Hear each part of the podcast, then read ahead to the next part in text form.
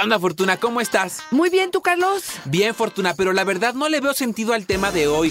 Quien tuvo un orgasmo lo sabe, lo siente, lo intuye. Y quien dice, lo habré tenido, es que no lo sabe. Ay, Carlitos, el orgasmo es una sensación subjetiva. Para algunas personas es más intenso y para otras es más tenue. Pero hoy vamos a hablar justamente de ¿tengo o no tengo orgasmo? ¡Comenzamos!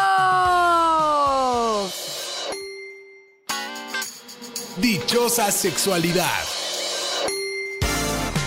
Con la sexóloga Fortuna Dicci y Carlos Hernández. No sabes qué importante me parece que tengamos un episodio hablando de cómo se siente un orgasmo. Porque de verdad hay gente que, como nos dice Lucha, quien ha tenido un orgasmo lo siente. Si no lo sientes, que nunca lo ha tenido damos por totalitaria nuestra propia experiencia del orgasmo y nos olvidamos de esto que tú decías, tan importante, Fortuna, es una experiencia subjetiva de placer.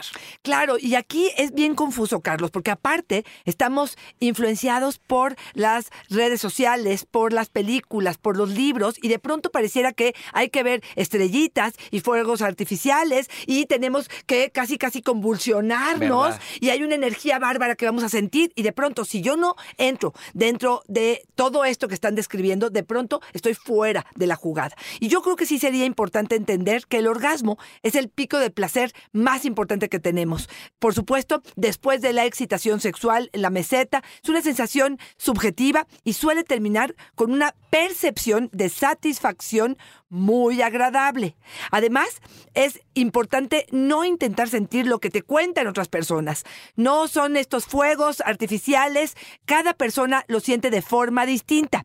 También cada momento de tu vida, Carlos, hay momentos en los que esto es sumamente intenso y pareciera como solamente un reflejo, como un estornudo. Ay, ya acabé. A veces es más prolongado, pero más suave o más tenue.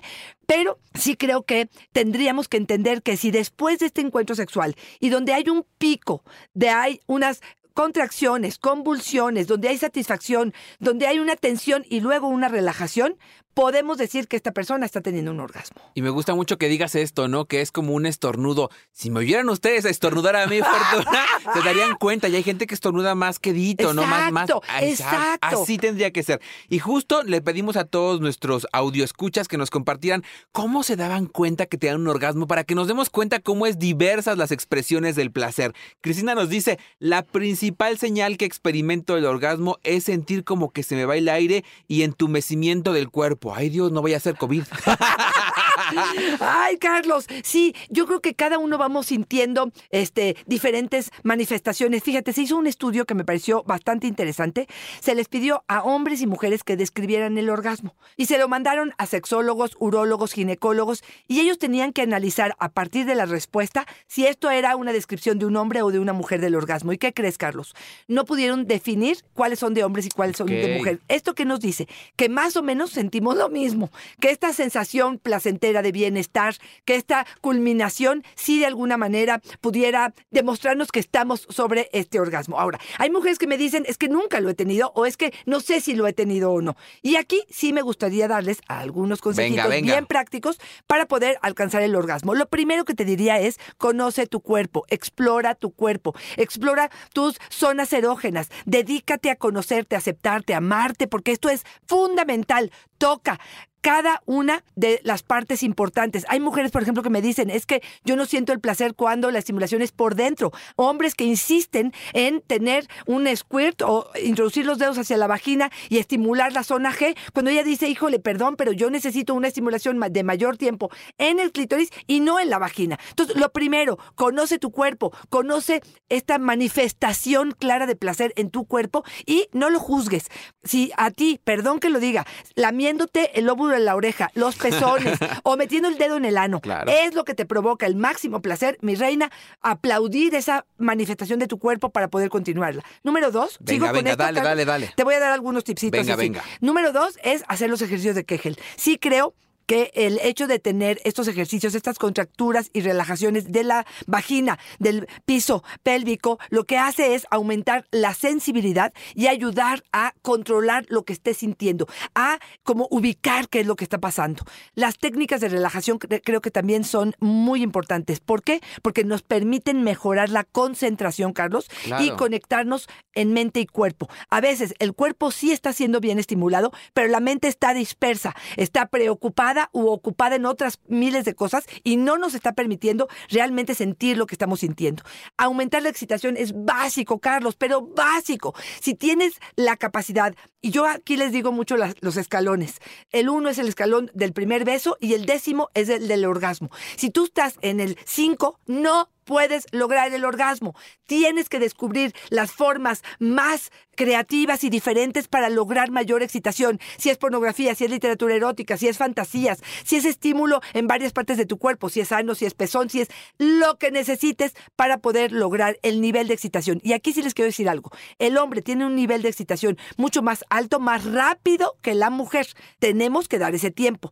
Y por último, usa vibradores internos y externos. Porque si estás excitada, es más fácil lograrlo con un vibrador o con un succionador. Al menos al principio para conocer esta experiencia. A partir de eso, entonces hablamos. Oye, no puedo, no puedo dejar de pensar mientras te escucho la parte del conocimiento de nosotros mismos que es tan importante. Todo lo que acabas de decir tiene mucho que ver con el conocimiento de nosotros mismos. Es bien complicado. Si no sabemos cómo lo vivimos, mira, yo pienso mucho que cuando no conocemos nuestro placer, empezamos a complacer a los otros. Me doy cuenta que el otro experimenta su orgasmo de esa forma y digo, esa es la neta. Como yo no lo he experimentado, no me he conocido, no me he reconocido y no me he validado, creo que la forma de tener el orgasmo es como lo vi en la tele, en la película o como mi pareja me lo mandata. Importante el conocimiento desde esa mirada. Oye, y también nos hablabas mucho de la diferencia entre el orgasmo masculino y femenino. Quiero que nos digas si hay alguna forma de reconocerlo o cuáles serían estas diferencias, porque Mario, fíjate lo que nos dice, ¿eh?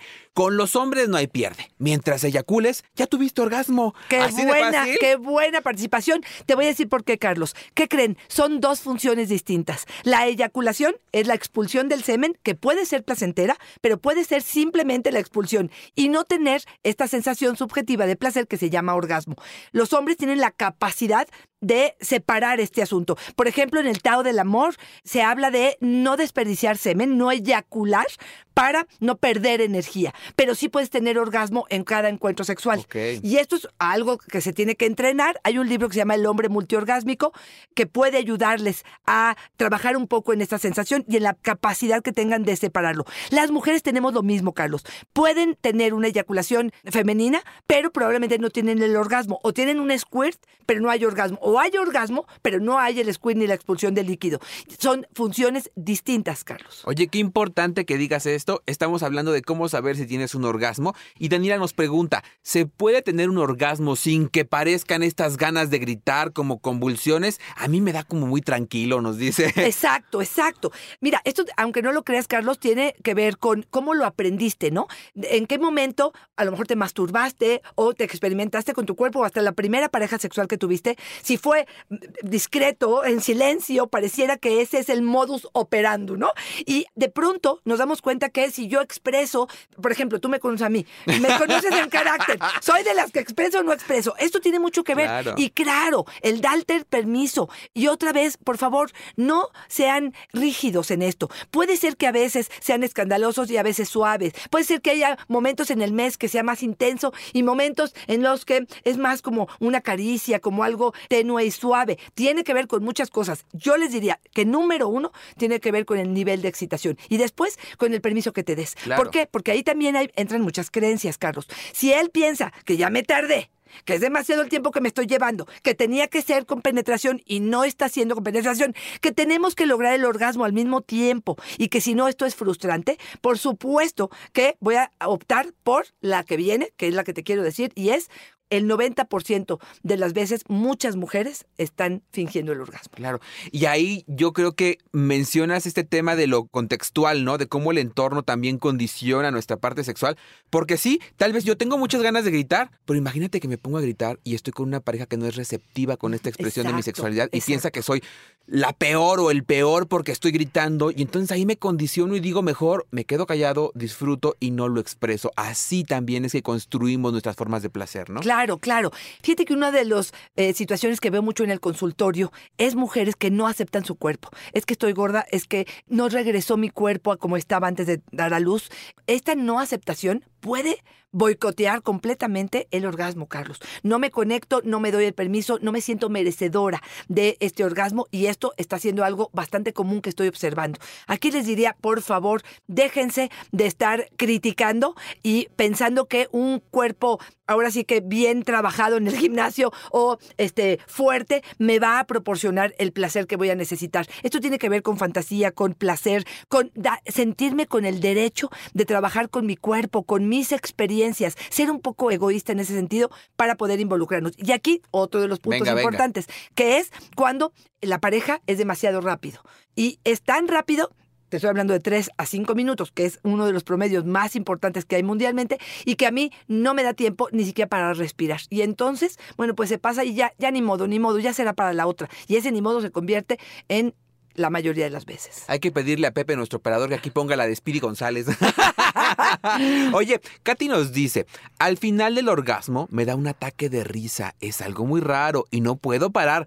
Por eso es que me cachaban cuando tenía sexo escondidas. ¡Ay, qué barbaridad! Oye, yo le escucho y digo, ¡ay, qué rico! O sea, esta parte involuntaria que te da después del orgasmo y tener todas las herramientas para permitirte expresarlo como desea tu cuerpo expresarlo, wow, creo que es uno de los puntos centrales del orgasmo, ¿no? Totalmente de acuerdo. Fíjate que hay dos manifestaciones que te quiero decir a propósito de esto, risa o llanto. Hay oh. personas que también después de un orgasmo intenso, profundo, lloran. Y esto tiene muchas posibilidades desde unas cuestiones hormonales, de verdad hormonales que creo que vale la pena mencionarlas, hasta cuestiones de vacío interior porque siento que con la pareja que estoy no me está dando sentido y me estoy casi casi prostituyendo o simplemente es una manifestación del cuerpo de el placer máximo que estoy teniendo y lo relaciono ya sea con el llanto, ya sea con este la risa y este bueno, habrá que contenerlo, habrá que hablarlo para poder realmente sentirme que estoy en todo mi derecho de expresarme como tal, ¿no? Que ya como especialista yo les quiero decir que este tipo de orgasmo, cuando lloras, es el orgasmo Libertad Lamarque. no es cierto, no es cierto. Mago Fortuna, con esta me quiero ir despidiendo y quiero conocer tu punto de vista sobre lo que nos dice. A mí me frustraba muchísimo que mi orgasmo no fuera como el de las películas, donde gritan y dan vueltas. Ahora reconozco que tengo una experiencia de orgasmo. No es intensa, pero es rica y placentera para mí, cómoda, placentera. Es mi orgasmo. Me parece que resume muy bien lo que hemos dicho hoy. Excelente. Pero fíjate, tiene que tener pantalones. Tiene que tener una autoestima bien sentado para poder decir, espérame, esta es la manifestación mía. Si me comparo, pierdo o no tengo la experiencia que tengo, pero, pero, para mí es satisfactoria, para mí es algo placentero y es la forma de mi cuerpo, mi mente, mi eh, respuesta sexual que responde a lo que estoy viviendo. Entonces eso me parece sumamente importante, respetar esa parte. Hay mujeres también, y esto sí te lo quiero decir también para despedirme, que prefieren no entrarle al tema. No han logrado un orgasmo, no se quieren masturbar, no se quieren conocer, no les interesa, ya tienen tres chamacos, de alguna manera, y perdón que lo diga así, pero las usan cuando ellos quieren. Ellas nada más responden a el placer del otro para que no se enoje, para que no el arme de tos o para que no se vaya de la casa.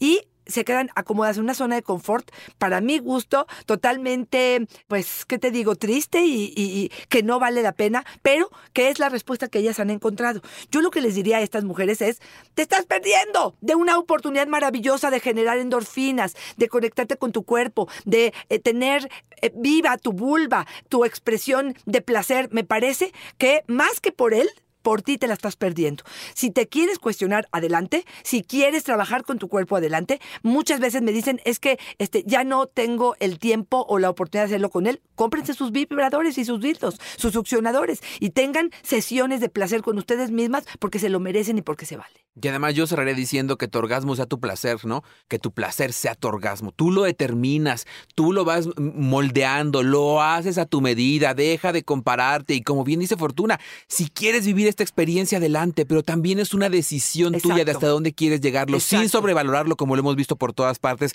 en redes y en todas partes, pero que sí sea un camino que te lleve al placer. Si estás en placer, estás en el camino correcto, Y por favor, algo que no dijimos y que creo que es básico, Carlos, el orgasmo por medio de la penetración no es lo que estamos buscando, es el orgasmo como tal. Puede ser con sexo oral, con masturbación, con vibrador, con succionador, no importa, porque si nos obsesionamos con la idea de poder lograrlo solo con la penetración, vamos a sentir mucha frustración y vamos a considerarnos anorgásmicas. Y esto es un error de términos, de terminología. Fortuna, y si nos damos cuenta que la situación en la que nos encontramos en este momento no me da placer, tenga orgasmo o no tenga orgasmo, si no me siento cómodo, si estamos generando algún conflicto de pareja, si yo quiero experimentar algo más y no logro algo más, ¿tú nos puedes echar la, la mano? Por favor, no duden. A veces una sola sesión en terapia les va a dar la luz que requieren, ya sea para hacerse responsables o para poder decir, híjole, no he trabajado a lo mejor con mi sexualidad y tengo la oportunidad de hacerlo para más adelante. Así es que arroba Fortuna es mi Twitter, Fortuna Dichi Sexóloga es mi Facebook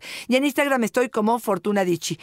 Carlos, ¿a ti dónde te encontramos? Ahí me encuentran en Facebook como yo soy Carlos Hernández y en Instagram como El Sexo con Carlos. Y un llamado, Fortuna, a que vayan a revisar todos nuestros episodios. Casi 200 episodios, Ay, Carlitos, Fortuna. muy bien. Estamos de verdad en Albricias festejando que estamos llegando a los 200 episodios y tenemos mucha información para conectarnos con el placer, con la sexualidad de manera divertida, pero también con un enfoque científico y certero. Fortuna, como siempre, una fortuna y una dicha estar contigo.